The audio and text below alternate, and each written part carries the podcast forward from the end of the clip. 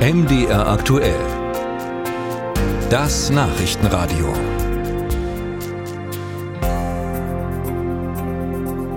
Unser Rentensystem steuert auf große Herausforderungen zu, denn die geburtenstarken Jahrgänge gehen jetzt nach und nach in den Ruhestand.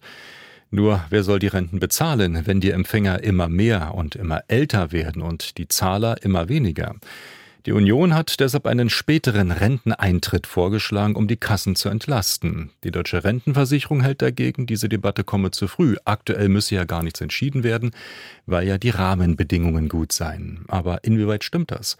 Mein Kollege Tiganswind hat sich darüber mit Wirtschaftsforschern unterhalten. Die Präsidentin der deutschen Rentenversicherung Gundula Rosbach war so klar wie optimistisch in ihrer Analyse. Die Rahmenbedingungen seien gut, die Lebenserwartung steige langsamer als erwartet, immer mehr 60 bis 65-Jährige stünden in Lohn und Brot, genauso sei das bei den Frauen und dann profitiere der Arbeitsmarkt von der höheren Zuwanderung. Kurzum, jetzt müsse nicht entschieden werden, lieber solle man die Entwicklungen in den nächsten Jahren abwarten.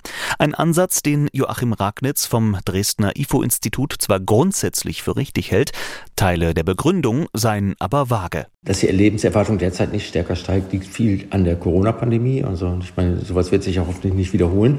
Und naja, wie es mit Zuwanderung weitergeht und ähnliches, weiß man eben auch nicht. Bis 2031 sieht Ragnitz aber keinen Handlungsbedarf. Bis dahin steige das gesetzliche Renteneintrittsalter sowieso planmäßig auf 67 an. Und danach werden sich naja, die Finanzierungsprobleme der Rentenversicherung erstmal ein bisschen entspannen, sodass ich da auch nicht wirklich großartigen Handlungsbedarf sehe. Ragnitz geht davon aus, dass die Zahl der Rentner spätestens ab 2040 nicht weiter steigen wird.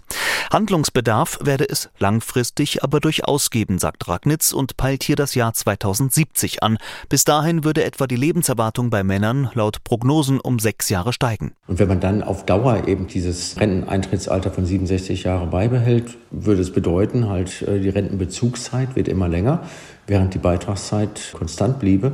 Und das würde dann in der Tat dazu führen, dass die Rentenfinanzierung zusätzlich unter Druck geraten würde. Dezidiert anderer Auffassung ist Holger Schäfer vom Arbeitgebernahen Institut der deutschen Wirtschaft. Die momentan guten Rahmenbedingungen dürften nicht darüber hinwegtäuschen, dass Änderungen am Rentensystem einen sehr langen Vorlauf bräuchten, sagt Schäfer und verweist auf die laufende Anhebung des Rentenalters. Wenn sie dann letztendgültig umgesetzt worden ist in der letzten Stufe, dann hat dieser Prozess 20 Jahre gedauert. Der Höhepunkt der Verrentung der Babyboomer, der steht unmittelbar bevor im Jahr 2030. Da haben wir nur noch einige Jahre. Und wenn wir am Renteneintrittsalter was drehen wollen, um diesem Prozess auch entgegenzuwirken, dann müssen wir es jetzt tun. Auch Johannes Geier vom Deutschen Institut für Wirtschaftsforschung will sich von der unerwartet guten Finanzsituation nicht blenden lassen. Akut gebe es zwar keine Finanzprobleme. Ja, aber die sind sozusagen im Horizont sichtbar. So ab Mitte der 20er Jahre, also in den nächsten drei, vier Jahren irgendwann wird es schon dazu kommen, dass wir Beiträge erhöhen werden müssen. Und die Frage der Altersgrenzenanhebung ist, glaube ich, eine Frage, die man eben nicht kurzfristig entscheiden sollte, wenn man es denn will, sondern so, dass sich Menschen auch darauf einstellen können. Dabei sieht Geier eine mögliche Anhebung des Rentenalters über 67 Jahre hinaus durchaus kritisch. Man kann das raufsetzen, das reduziert die Kosten, aber die Menschen müssen natürlich auch in der Lage sein, so lange zu arbeiten. Und da sehe ich bei der ganzen Debatte ein bisschen Nachholbedarf. Letztlich sei es eine politische Entscheidung, die Regelaltersgrenze anzupassen, sagt Geier. Dann müsse müsse man aber auch darüber diskutieren, wie man die Arbeitswelt entsprechend anpassen kann, und auch das müsse langfristig geschehen.